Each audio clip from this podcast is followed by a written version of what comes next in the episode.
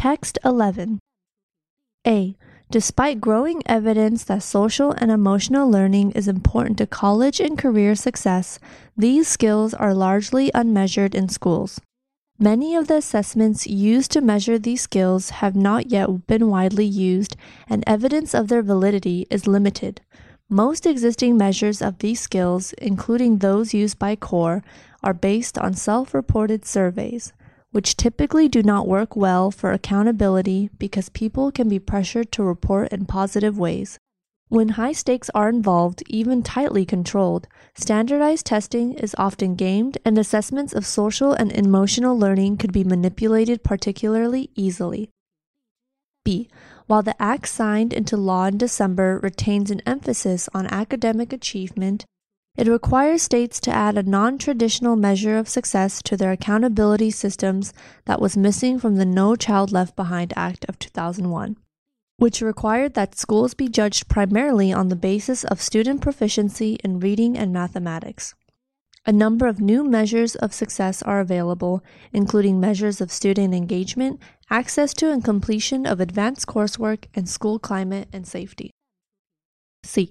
Another concern is that both teachers and administrators are likely unfamiliar with how to teach social and emotional learning.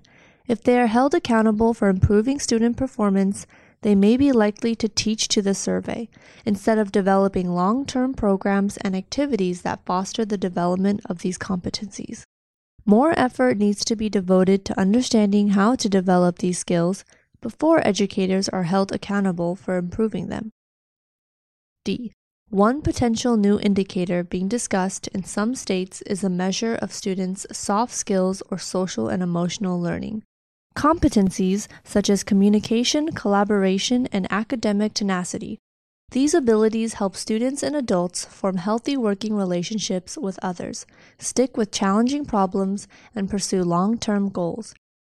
Research has shown that competencies like resilience and persistence matter to students' long term success. As a result, states might be tempted to include measures of these skills in their accountability systems. For example, a collaborative of eight districts in California called CORE included measures of social and emotional learning in its measure of school quality, basing a school's rating on data gathered from surveys of students, grades 5 to 12, staff, and parents. E. The inclusion of these measures has several advantages, including sending a message to students, educators, and families that raising test scores isn't enough and that schools have the responsibility to promote other outcomes. However, there are several challenges policymakers should consider before attaching high stakes to these measures.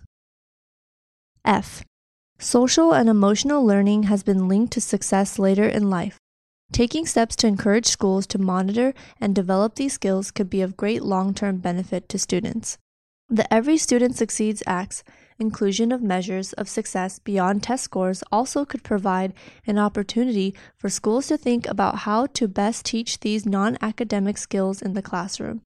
Policymakers should tread carefully, however, in attaching consequences to the results of assessments of social and emotional learning. Instead of relying on accountability systems as a mechanism for promoting these skills, states could incorporate them into state frameworks or encourage schools to add them into local curricula. Assessment of these skills should focus not on accountability, but on providing teachers and students with data to help them improve social and emotional learning through instruction. G. While academic achievement has been the focus of school reporting and accountability systems for decades, that may be changing to some degree. With the recent passage of the Every Student Succeeds Act, Congress is broadening what it considers success when it comes to judging school quality. The change reflects in part growing recognition that test scores alone do not provide complete information about school quality. Words and expressions manipulate tenacity, resilience, persistence, incorporate, accountability, passage.